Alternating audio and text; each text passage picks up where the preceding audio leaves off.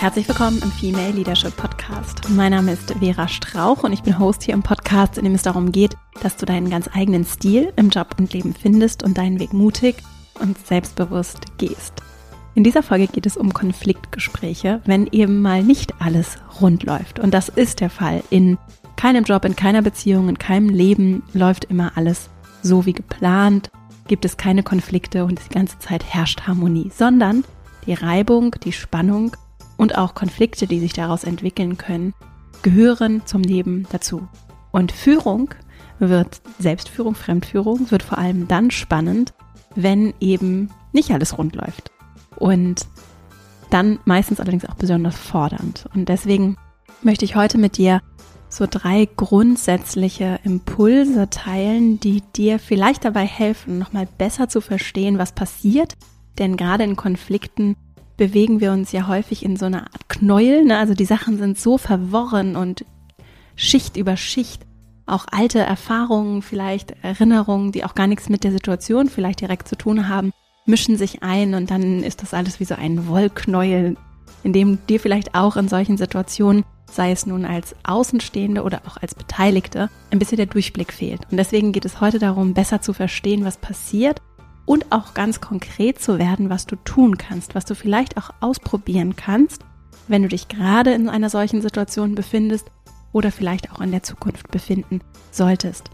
Es gibt bestimmt irgendwo in deinem Umfeld einen Konflikt, auf den sich das wunderbar anwenden lässt und ich freue mich total mit dir dazu Gedanken und vor allem konkrete Ansätze zu teilen. Bevor wir loslegen, kurzer Hinweis in eigener Sache, denn Kommunikation, wie gesagt, wird besonders spannend, wenn es nicht rund läuft und ich finde es dann auch besonders wertvoll, begleiten und helfen zu können. Und in der Female Leadership Academy, ganz konkret in dem fünfwöchigen Kurs des Female Leadership Programms, geht es darum, vor allem auch Führung in den Momenten, in denen es eben nicht leicht ist, zu leben, denn dort erleben wir uns auch anders und können auch noch mal ganz anders unsere Werte, unsere Haltung zum Ausdruck bringen und an solchen Momenten auch wachsen. Plus, es ist leichter, nicht alleine zu sein, ja, sich auch da Gemeinschaft zu suchen, vielleicht auch kollegial beraten zu lassen, Impulse von außen zu bekommen. Und deswegen ist auch diese Folge heute ein wunderbarer Vorgeschmack und Einblick in die Arbeit in der Academy und es gibt Neuigkeiten denn heute öffnet für kurze Zeit, für genau eine Woche bis zum 21.06., das ist Montag kommender Woche, die Anmeldung für Privatzahlerinnen. Wir geben immer ein begrenztes Kontingent für PrivatzahlerInnen frei, weil eben nicht alle Frauen, die teilnehmen, sich den Kurs von ihrem, ihrer Arbeitgeberin finanzieren lassen. Und deswegen stellen wir für einen reduzierten Preis den Kurs für kurze Zeit zur Verfügung. Also wenn dich das interessiert und du Lust hast dabei zu sein, dann lohnt es sich da mal vorbeizugucken. Einfach auf female-leadership-academy.de. Jetzt freue ich mich mit dir in dieser Folge über Konfliktgespräche zu sprechen und dann legen wir gleich mal los.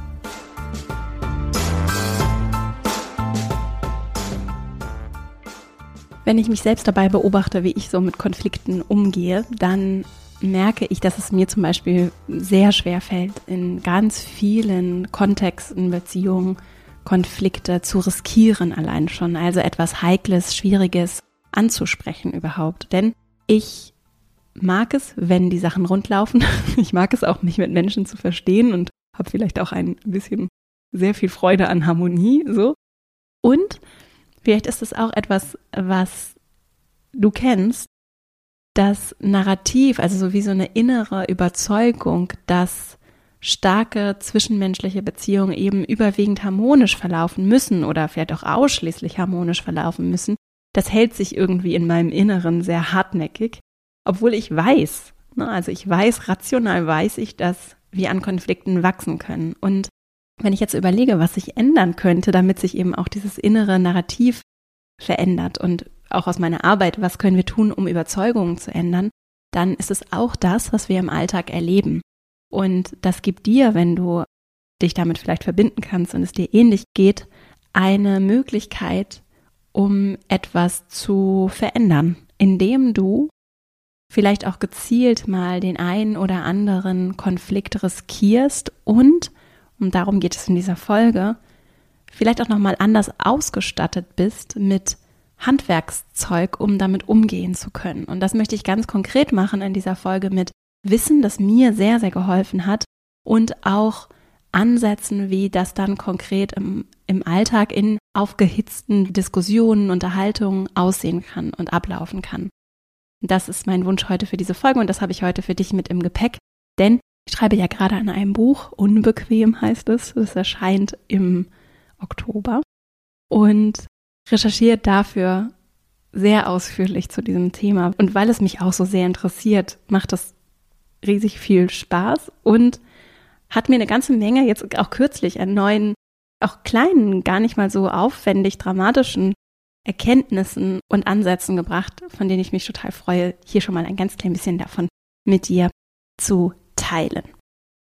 Vielleicht zum Einstieg nochmal als Definitionsgrundlage. Ich unterscheide zwischen einer Spannung und einem Konflikt. Und eine Spannung ist etwas, was erstmal neutral ist und was wir die ganze Zeit erleben. Also auch so, wir können es wie im physikalischen Sinne interpretieren. Eine Spannung ist etwas, was erstmal Energie erzeugt. Es passiert etwas. Es kann zum Beispiel ein Gefühl in dir sein. Es kann eine Meinungsverschiedenheit sein. Es kann aber auch eine Idee sein. Und dann passiert so eine Spannung und zum Beispiel auch so in New Work Methoden kann es wertvoll sein, in Gruppensituationen Spannungsspeicher zu haben, in denen wir dann Spannungen adressieren und zum Beispiel auf einem Flipchart festhalten können, damit wir diese Spannung ein bisschen entladen oder in eine zielgerichtete Richtung lenken können und sie dann vielleicht einfach erstmal ausspeichern, adressieren, parken können, um unsere Energie vielleicht einem anderen Thema oder einem anderen Fokus zuwenden zu können. Wir haben also erstmal diese neutrale Spannung, die da ist, und dann gibt es eine zweite Dimension und das ist dann der Konflikt, in dem es schon etwas verworrener ist, wie so ein Knäuel. Da sind verschiedene Ebenen, da sind auch verschiedene Dimensionen, die eine Rolle spielen, die einen Konflikt ausmachen. Und die sind dann durch Gegensätzlichkeit, also widerstrebende Interessen, unterschiedliche Haltung und auch Verhalten, das vielleicht nicht unbedingt zusammenpasst und auf jeden Fall äußerlich auch, zeigt, dass da eine nicht ausschließlich positive Energie zwischen uns stattfindet. So, also der Konflikt kann eine Fortführung von einer Spannung oder auch vielen Spannungen sein. Und es ist natürlich grundsätzlich interessant zu sagen, was können wir vielleicht auch präventiv tun im Miteinander, sei es in Familie, in Partnerschaft, in Freundschaft, in Jobs, in Teams. Was können wir präventiv tun, um mit Spannungen zu arbeiten, damit vielleicht vieles gar nicht erst zum Konflikt wird, was eigentlich anders hätte sich auch entladen können und vielleicht auch sehr konstruktiv entladen werden kann. Und das ist natürlich eine ganz spannende Frage für Führung auch, der wir uns vielleicht hier auch nochmal an anderer Stelle widmen können. Es ist aber häufig tatsächlich so, dass auch gar nicht mehr klar nachvollziehbar ist, woher genau kommt jetzt dieser Konflikt, wie ist er entstanden und das ist auch nicht immer unbedingt notwendig. Als ersten Impuls habe ich heute mitgebracht, dass es wertvoll sein kann, Wissen und Bewusstsein über die verschiedenen Ebenen eines Konflikts zu haben. Und zwar gibt es grundsätzlich eine sichtbare und eine unsichtbare Ebene. Das ist, kommt auch so ganz klassisch aus der Konfliktforschung. Es gibt von einem der Mitbegründer der Friedens- und Konfliktforschung, Johann Galtung, das sogenannte Konfliktdreieck. Und das setzt sich zusammen aus einer sichtbaren und unsichtbaren Ebene. Dieses Dreieck sind zum einen sichtbar das Verhalten in der einen Ecke und dann unsichtbar in den anderen beiden Ecken des Dreiecks die Haltung und auch Annahmen, die wir treffen als Parteien innerhalb eines Konflikts und als drittes die Interessen und Ziele, die wir haben. Und die können eben auch gegenläufig sein, genauso wie unsere Haltungen nicht kompatibel erscheinen mögen und es vielleicht auch sind. Und der Konflikt äußert sich im Verhalten, sichtbar für andere. Diese unsichtbare Dimension spielt allerdings auch eine große Rolle. Und im Kern geht es natürlich um sachliche, vermeintlich sachliche Themen, die dann wiederum mit unseren Zielen und Interessen zusammenhängen.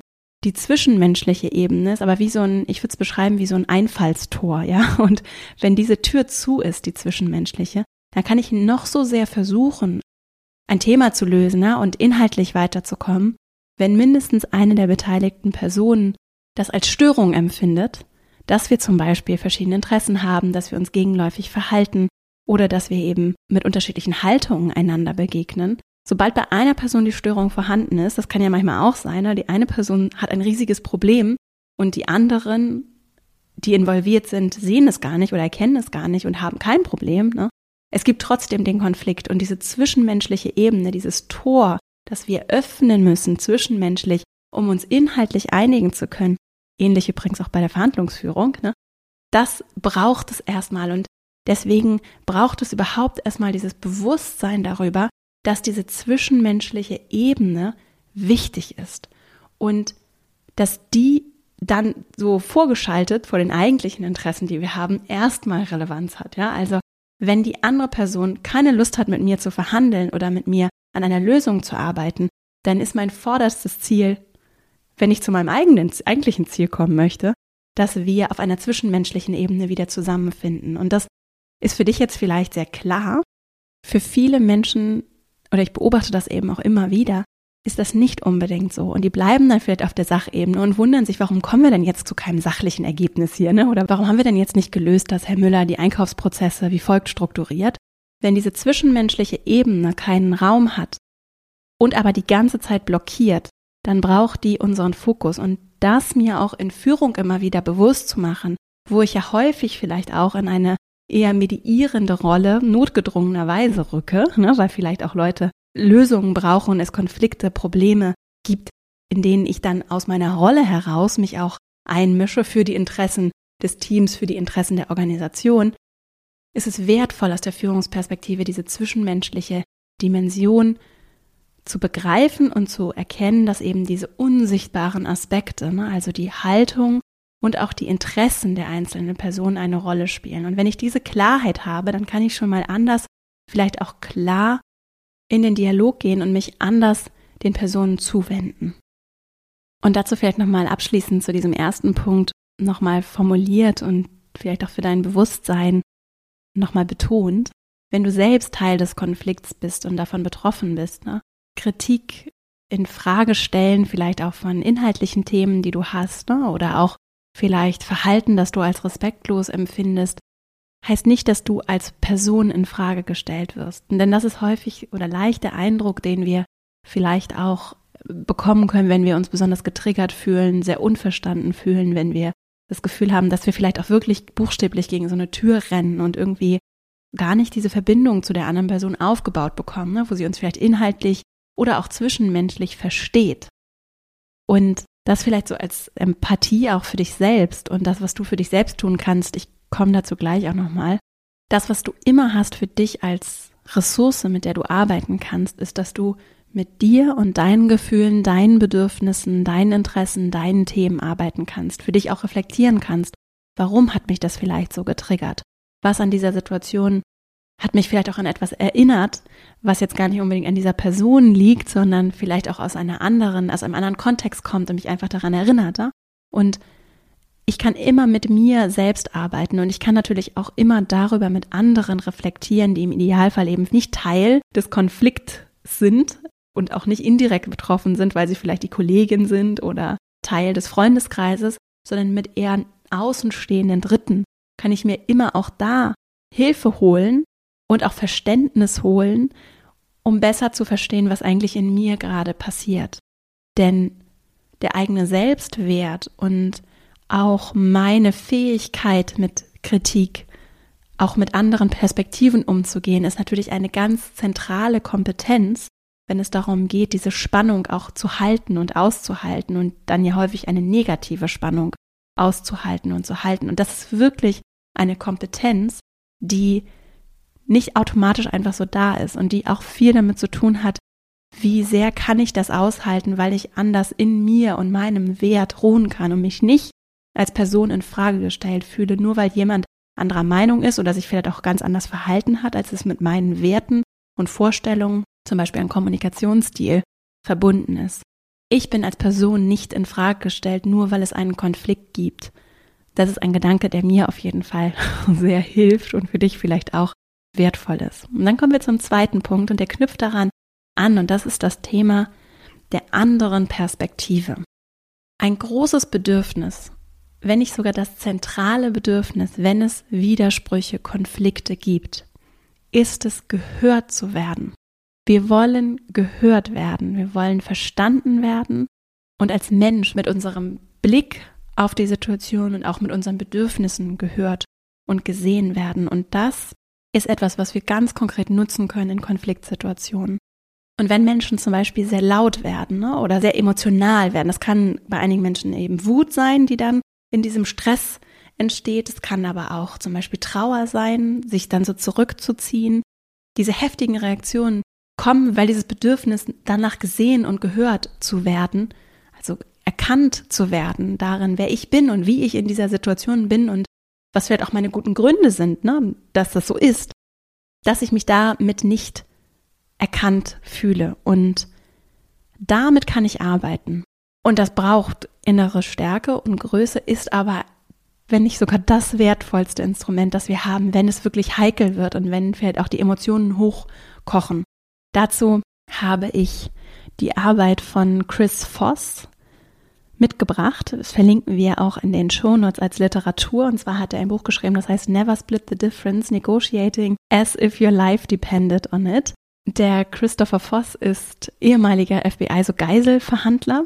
Und es ist wirklich interessant, weil von so jemandem zu hören, wie der mit solchen Stressmomenten umgeht und auf einem ganz anderen Niveau sich damit beschäftigt hat, unter einem ganz anderen Druck auch, was kann ich jetzt tun, um mit jemandem, der vielleicht auch sehr emotional ist, eine sachliche Ebene zu finden. Und das wirkungsvolle Element, das ich vor allem auch mitgenommen habe, ist genau das.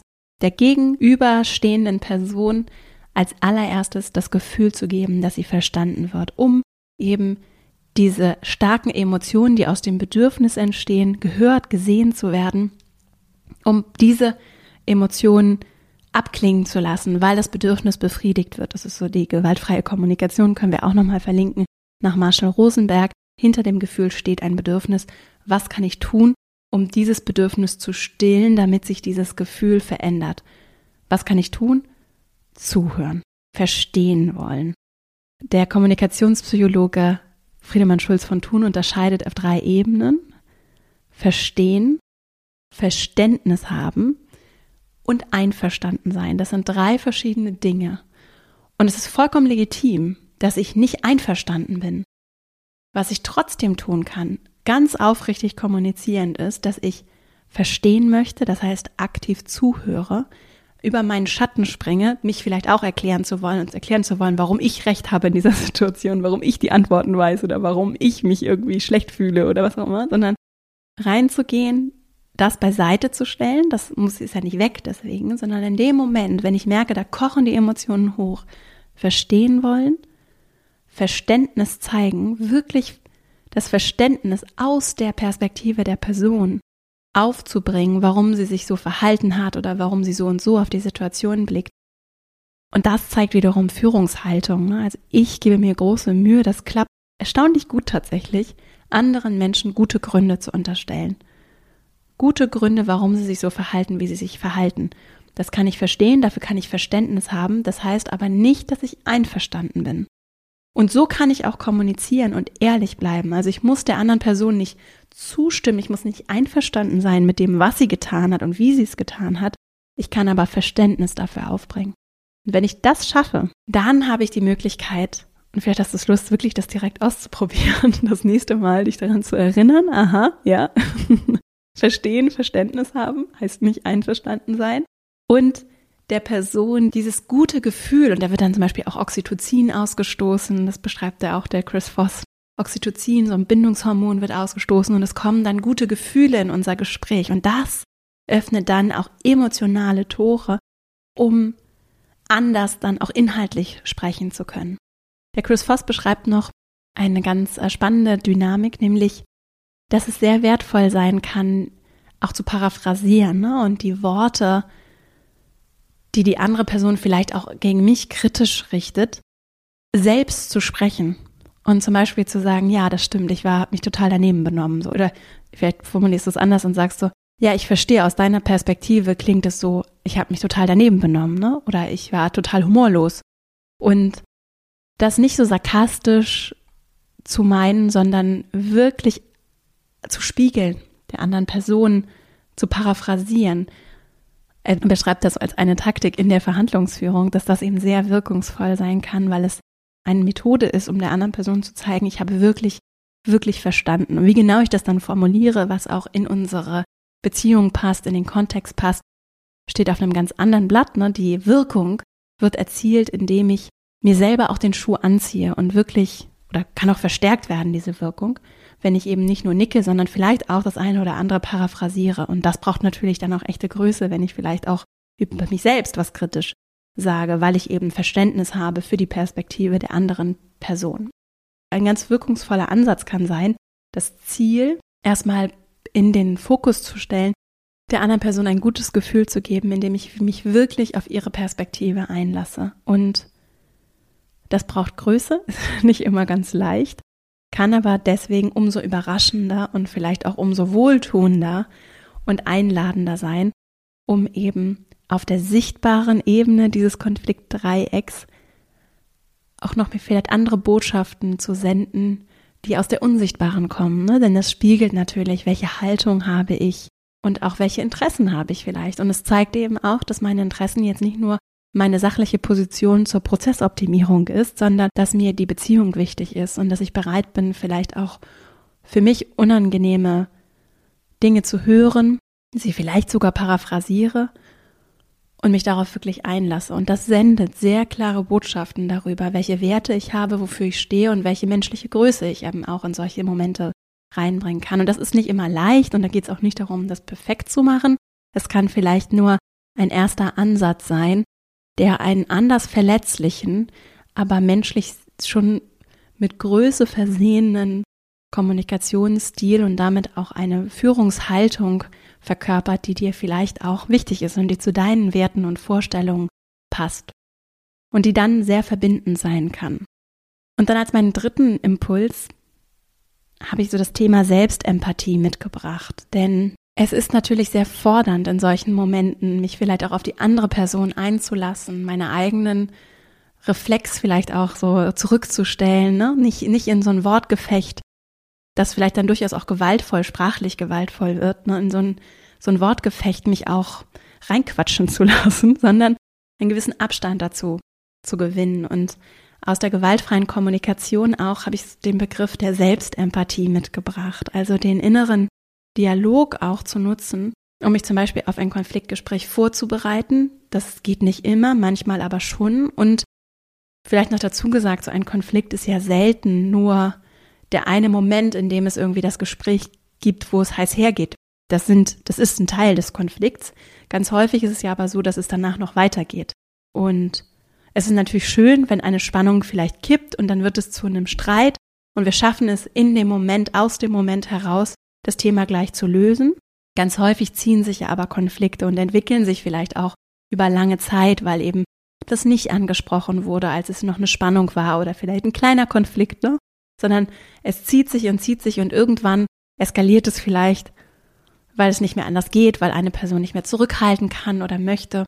Und dann wird es vielleicht wenig bis gar nicht wertschätzend und es kippt und wird vielleicht auch sprachlich eben sehr gewaltvoll. Und dann habe ich nicht den Luxus, mich darauf vorzubereiten und gleichzeitig ist es mehr als dieser eine Moment. Ne? Also gerade in den allermeisten Beziehungen ist es ja nicht so, dass du jemandem nur einmal begegnest und dann hängt eben auch nicht so viel an dem Konflikt, es sei denn, du bist irgendwie Geiselverhandlerin, so, sondern dann ist es ja so, dass bei den meisten Beziehungen, gerade auch im Arbeitskontext, es um langfristige Beziehungen geht und darum, dass eben so eine Beziehung auch aus mehr besteht als dem einen Gespräch. Und ja, ich kann sicherlich eine ganze Menge an so Beziehungsporzellan kaputt machen, auch in einem Gespräch.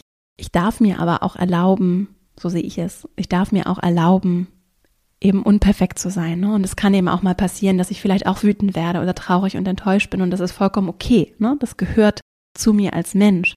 Meine emotionale Reaktion gehört dazu. Und was ich dann lernen kann, ist vielleicht, wie kann ich damit umgehen, so dass sie sich eben nicht gegen andere richtet, was bei Wut zum Beispiel manchmal gar nicht so leicht ist. Ne? Und das ist dann zum Beispiel eine Aufgabe, die ich für mich mitnehmen kann, mich zu fragen, was kann ich denn tun, um meine Wut, die als Emotion menschlich normal ist, die wir alle fühlen, um die da sein zu lassen, um sie auch zu fühlen, damit sie auch wieder gehen kann.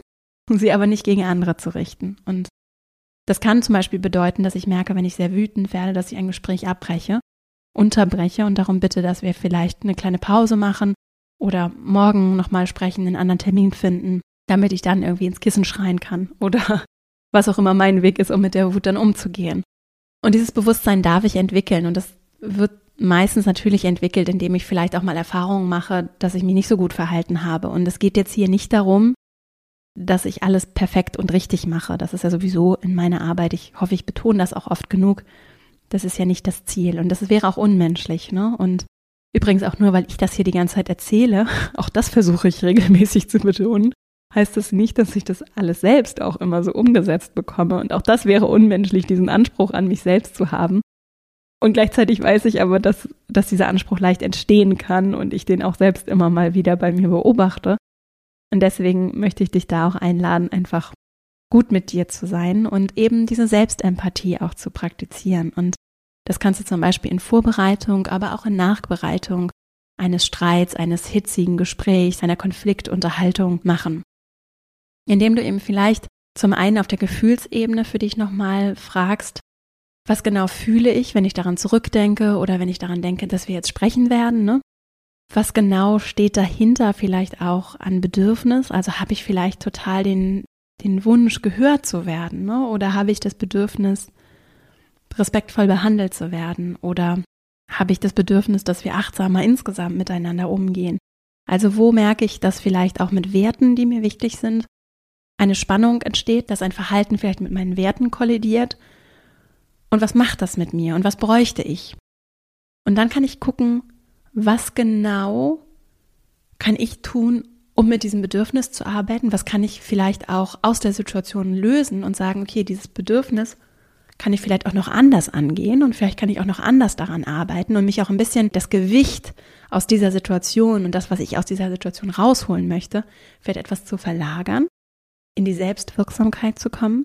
Und ich kann mich in Vorbereitung und auch Nachbereitung, die ja häufig dann die Vorbereitung auf die nächste Situation ist, die geplant ist oder vielleicht auch einfach ungeplant passieren wird, kann ich mich fragen, was ist mir vielleicht auch noch unklar und wo habe ich vielleicht, interpretiere ich vielleicht etwas in Situationen herein, wundere mich vielleicht einfach, warum die Person sich so verhalten hat oder warum sie auch gewisse Sachen nicht getan hat oder was sie vielleicht für Bedürfnisse hat oder was sie vielleicht eigentlich fühlt. Und wenn ich darüber Klarheit habe, was vielleicht Spekulation ist oder wo ich wirklich in mir entdecke, dass da so ehrliches Interesse ist, ne, dann könnte ich das eben mitnehmen, um mich vielleicht auch darauf einzustimmen, dass ich diese fragende, erforschende, verstehen wollende, Verständnis zeigende Haltung in der nächsten Situation einnehmen möchte. Und dann kann ich eben in der nächsten Situation fragen und im Idealfall ohne Vorwurf fragen, was ist es denn genau? Warum hast du dich denn so verhalten? Was brauchst du denn oder was hättest du denn gebraucht stattdessen? Und dann in der fragenden Haltung wirklich verstehen zu wollen. Und das verbindet dann den vorherigen Punkt und diesen Punkt und kann vielleicht bei mir und meinen Bedürfnissen tatsächlich auch ganz viel geben, weil ich durch das Verstehen vielleicht eine andere Klarheit bekomme und die eine oder andere Interpretation die vielleicht auch so ein bisschen Feindbild, Stereotyp-mäßig sich vielleicht eher abspielt, ne? Der hat doch sowieso nicht drüber nachgedacht oder dem ist das sowieso alles egal, ne? So. Das kann ich dann vielleicht auch eher ablegen, weil ich eben in der verstehen wollenden, fragenden Haltung auf einmal neue Erkenntnisse bekomme, die vielleicht auch meine Interpretation der Situation und damit auch meine Gefühlsreaktion darauf anders sein lassen. Es gibt hier übrigens auch eine Folge zum Thema aktives Zuhören, die können wir auch nochmal in den Shownotes verlinken, denn die passt auch gut zu dem Thema. Und was ich auch als sehr bereichernd empfinde, wenn es darum geht, in Beziehung vielleicht nochmal anders zu differenzieren zwischen entweder dem ganz harten oder dem ganz weichen Herangehen an solche Situationen. Also ganz hart würde bedeuten, dass ich überhaupt nicht bereit bin, Zugeständnisse zu machen sondern eher Zugeständnisse von der anderen Seite fordere, damit wir weitermachen, ganz weich wäre, ich mache viel zu schnell und überhaupt Zugeständnisse, obwohl sie vielleicht auch gar nicht notwendig wären, weil ich um jeden Preis Harmonie wahren möchte und vernachlässige meine Bedürfnisse, das, was ich brauche in der Situation vollkommen. Und das ist so ein bisschen so eine Schwarz-Weiß-Denke, die sich zum Teil, vielleicht auch bei dir, bei mir auf jeden Fall, durchaus so eingeprägt hat und mit der ich auch so ein Stück weit auch sozialisiert worden bin, was ich auch viel erlebt habe. Ne? Und es gibt noch einen dritten Weg, der kommt so aus der Verhandlungstheorie. Dazu habe ich hier mal eine Doppelfolge gemacht zum Thema Verhandeln. Und das ist das sogenannte sachbezogene Verhandeln. Und bei dem sachbezogenen Verhandeln kann ich uns nicht als Freundin, aber auch nicht als Feinde sehen, sondern begegne ich uns in dieser Situation als vielleicht involvierte Konfliktparteien dann auch oder als Parteien im Verhandlungstisch als Problemlöserin, ja? Und ich sehe, unterstelle uns allen, dass wir es hinbekommen, unsere vielleicht auch gegenläufig erscheinenden Interessen zu vereinen und gemeinsame zu finden. So. Und das ne, könnte eben zum Beispiel sein, Einkauf will Preise, Kosten senken und Vertrieb will irgendwie hohe Preise nach Hause bringen. Ne? Und das erscheint erstmal gegenläufig. In dem sachbezogenen Verhandeln konzentriere ich mich darauf, dass wir gemeinsam eine Lösung finden werden und dass wir ja auch einen Grund haben, warum wir gemeinsam hier an diesem Tisch sitzen und damit arbeiten können. Und das ist super spannend, was es dann für Ebenen gibt, um weder weich noch hart zu sein, sondern weich mit den Menschen, hart in der Sache. Oder ich finde es noch schöner formuliert, warm mit den Menschen, klar in der Sache. Und diese Haltung, die versuche ich immer wieder, mich daran zu erinnern, mich damit zu verbinden. Vor allem dann, wenn ich vielleicht bei mir reflexhafte Muster erkenne, in denen ich vielleicht eher zu viel aufgebe für das Miteinander. Bei anderen könnte es eben sein, dass sie sich vielleicht daran erinnern, wenn sie merken, okay, jetzt werde ich richtig hart und sehe uns hier als Feindinnen am Tisch und bin vielleicht überhaupt nicht bereit, mich auch auf eine gewisse gemeinsame Lösung einzulassen, sondern fordere die ganze Zeit und werde vielleicht sehr, sehr hart mit, auch mit den Menschen. Ne? Und vielleicht hilft dir das auch. Wir verlinken auf jeden Fall diese beiden Folgen. Das kann, die funktionieren, glaube ich, auch unabhängig voneinander und gehen nochmal tiefer darauf ein, wie dieses sachbezogene Verhandeln funktioniert. Und es lässt sich eben auch auf Konfliktsituationen übertragen. Außerdem in den Shownotes dann nochmal das Buch dazu. Es kommt nämlich von Roger Fisher, et al. Das Harvard-Konzept heißt es. Und der Roger Fisher ist, glaube ich, auch der Begründer oder auf jeden Fall war ganz lange der Leiter des Harvard Negotiation Projects. Und das ist wirklich so ein Klassiker in der Verhandlungstheorie. Und es gibt auch jede Menge neuen, anderen, andere ergänzende Dinge dazu. Und es ist ein großes Thema, das weiß ich auch. Ich finde nur diesen Ansatz irgendwie schön, auch wenn er schon alt ist schön und kann mich damit super gut verbinden und damit auch gut arbeiten und navigieren und finde ihn auch in Konfliktsituationen tatsächlich sehr, sehr hilfreich. Ja, und ich glaube, das ist jetzt ein schönes Ende. Es ist ein großes Thema. Jetzt hast du, glaube ich, schon so ein paar Punkte mitgenommen, die du vielleicht direkt mal ausprobieren und anwenden möchtest für dich. Wenn du noch mehr zum Thema Konflikte, vor allem vielleicht auch familiäre Konflikte, dich damit beschäftigen möchtest, ich habe zur Weihnachtszeit letzten Jahres mit Alexandra Bielecke gesprochen. Die ist vom Friedemann Schulz von Thun Institut und also arbeitet da unter anderem, ist auch Konfliktmediatorin, Psychotherapeutin und wir haben uns über friedliche Weihnachten unterhalten und das ist eine wunderbare Konfliktfolge geworden. Insofern passt es jetzt gerade nicht zur Jahreszeit. Es lässt sich aber wunderbar auch außerhalb des Weihnachtskontextes anwenden. Insofern, wenn du vielleicht gerade so um familiäre Beziehungen sind ja häufig noch mal ein bisschen noch mal spannender, weil häufig eben noch weiter zurückgehen, noch mehr, schon viel länger hat sich da vielleicht auch Konfliktpotenzial, haben sich da Spannungen aufgebaut. Also wenn du da gerade akut vielleicht auch was hast, was dich interessiert, verlinken wir die Folge auch nochmal aus dem Dezember letzten Jahres. Jetzt fasse ich die drei Impulse nochmal für dich zusammen, kurz und knackig. Und bevor wir dazu kommen, wollte ich noch einmal kurz den Hinweis bringen. Wenn du Interesse hast, in der Academy mit mir und dem tollen Team zusammenzuarbeiten, wir tun das zu ganz ausgewählten, im Moment sind es zwei Zeitpunkte im Jahr, also das ist jetzt das letzte Programm in diesem Jahr. Im Oktober tun wir das. Das nächste Mal wieder, dass wir live zusammenarbeiten, vollständig digital, live begleitet von uns. Fünf Wochen im Female Leadership Programm. Und es geht um Themen wie die heute, nämlich unter anderem auch überfordernde kommunikative Situationen. Wir arbeiten auch in Gruppen zusammen. Das heißt, du machst auch so kollegiales Coaching mit anderen Frauen, die auch am Kurs teilnehmen. Und das ist immer eine ganz bereichernde und sehr besondere, intensive Zeit. Der nächste Kurs beginnt im Oktober und du kannst dich jetzt schon anmelden und diese Woche, von heute beginnend, kannst du dich als Privatzahlerin zu einem stark reduzierten Early Bird Preis anmelden, falls dein Unternehmen dir den Kurs nicht bezahlt dein Arbeitgeber, deine Arbeitgeberin die nicht erstattet. Also wenn dich das interessiert, guck einfach mal vorbei bei female-leadership-academy.de. Mein erster Impuls heute für dich zum Thema Konfliktgespräche. Klarheit darüber zu haben, Bewusstsein darüber zu haben, dass es in Konflikten verworren sein kann, dass es natürlich immer die sichtbare Ebene des Verhaltens gibt, allerdings auch eine unsichtbare Ebene, auch eine innere Ebene. Und das ist die Haltung der Parteien und auch die Interessen der Parteien. Und wenn die eben gegenläufig sind, dann kann sich das zum Beispiel im Verhalten auch widerspiegeln. Und dieses Verdeckte spielt eine Rolle und die Störung steht uns dann im Weg und wir werden nicht sachlich auch weiterkommen, auch wenn wir im Arbeitskontext unterwegs sind und alles irgendwie Erwachsene sind. Ja? Wenn es eine menschliche Störung gibt, auch bei den sachlichsten Menschen, dann steht die erstmal im Weg und dann braucht die Aufmerksamkeit. Sei es, dass ich irgendwie mediierende Person bin, weil ich als Führungskraft vielleicht ein Teil der Situation bin oder als Kollegin helfen möchte, oder weil ich eben auch Teil des Konflikts bin.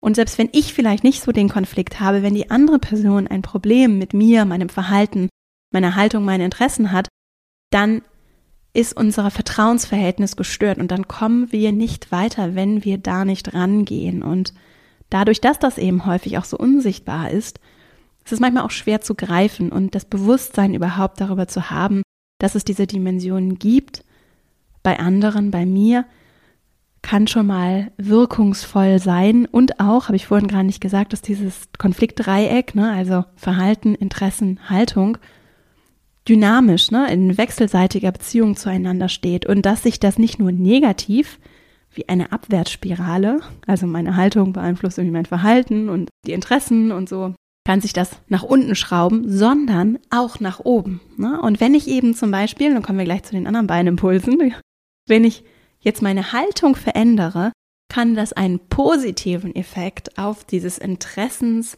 Haltungs, Verhaltens, Spiralenmuster und die wechselseitige Beziehung haben.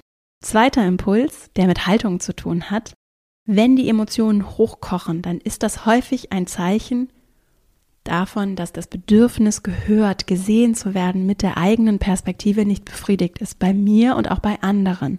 Wenn ich das merke, kann ich diesem Bedürfnis in dem Moment, diesem unsichtbaren Teil des Konflikts, Aufmerksamkeit schenken. Verstehen wollen, Verständnis haben, heißt nicht einverstanden sein. Dazu verlinken wir übrigens auch nochmal Friedemann Schulz von Thun.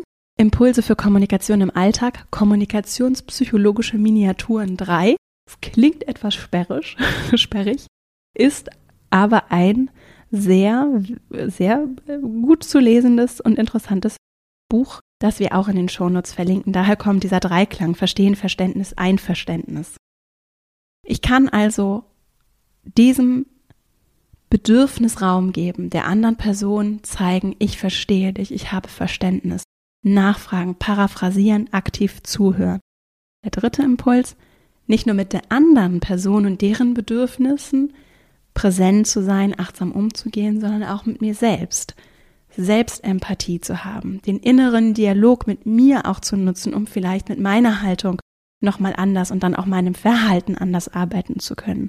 Zu verstehen, welche Gefühle, Bedürfnisse habe ich, was ist vielleicht auch noch unklar, wie kann ich vielleicht durch Fragen, die ich stelle, durch Klarheit, die ich im Prozess, auch in dem Konflikt, Parteienprozess, durch Fragen, Klarheit, die ich schaffe, die ich auch aktiv angehe, vielleicht auch nochmal meine Interpretation der Situation beeinflussen oder besser verstehen, was genau ist denn hier eigentlich gerade der Konflikt oder wo könnte ich ansetzen, um eine Lösung gemeinsam zu entwickeln. Und ich kann eben, so als Anleihe aus dem Sachbezogenen, verhandeln.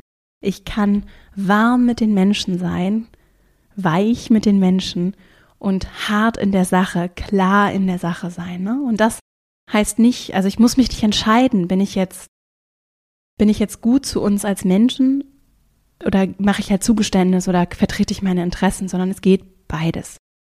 Und es ist total die schöne, finde ich, die, es ist eine schöne Aufgabe auch. Gerade dann, wenn das vielleicht auch in deinem Umfeld so nicht praktiziert wird oder nur sehr selten und du das selbst vielleicht auch nur selten erlebt hast. Ich finde, es ist eine ganz schöne Aufgabe, das zu lernen und anderen dann auch vorleben zu können und zu kultivieren im Team, in den Gemeinschaften, in denen du dich bewegst, in deiner Familie, deinen Freundschaften, in Partnerschaft. Und gerade in Zeiten wie diesen erleben wir ja, wie friedliches Miteinander etwas ist, was eins der höchsten Güter ist, die wir haben. Ne? Und wir alle, die aller, allermeisten Menschen auf dieser Welt wünschen sich Frieden. Und für Frieden brauchen wir eben dieses Angehen der Spannung, denn die gehören auch zum Leben dazu. Und es ist normal, dass unsere Bedürfnisse zum Teil miteinander kollidieren. Es ist auch normal, dass wir Spannungen erleben, dass wir unterschiedliche Blickwinkel haben, unterschiedliche Kontexte, aus denen wir kommen. Und das Letzte, was wir brauchen, ist mehr Gewalt. Und Gewalt findet eben auch in Sprache statt. Ne? Und deswegen kann ich übrigens sehr diese Arbeit zur gewaltfreien Kommunikation empfehlen, denn die ist wirklich sehr, sehr kraftvoll und etwas, was, was ein Weg sein kann, um eben Gewalt in Sprache, Gewalt im Miteinander zu verstehen und dann zu umgehen. Und das heißt nicht, dass wir die ganze Zeit verklausuliert um die Themen herumtapsen müssen sprachlich und dass es irgendwie schlimm ist, wenn wir irgendwie uns mal im Ton vergreifen oder also ne, das ich will da auch gar keine Härte irgendwie leben, weil auch das ist irgendwie nicht menschlich und nicht ja nicht zielführend, sondern die Haltung, die dahinter steht und auch die Klarheit, das Bewusstsein, das Instrumentarium, das wir haben, um einander wirklich wertschätzend zu begegnen und weder mit uns selbst noch mit anderen gewaltvoll umzugehen und dann ist der Weg Frieden. Und der braucht eben Spannung, der braucht auch mal Konflikt.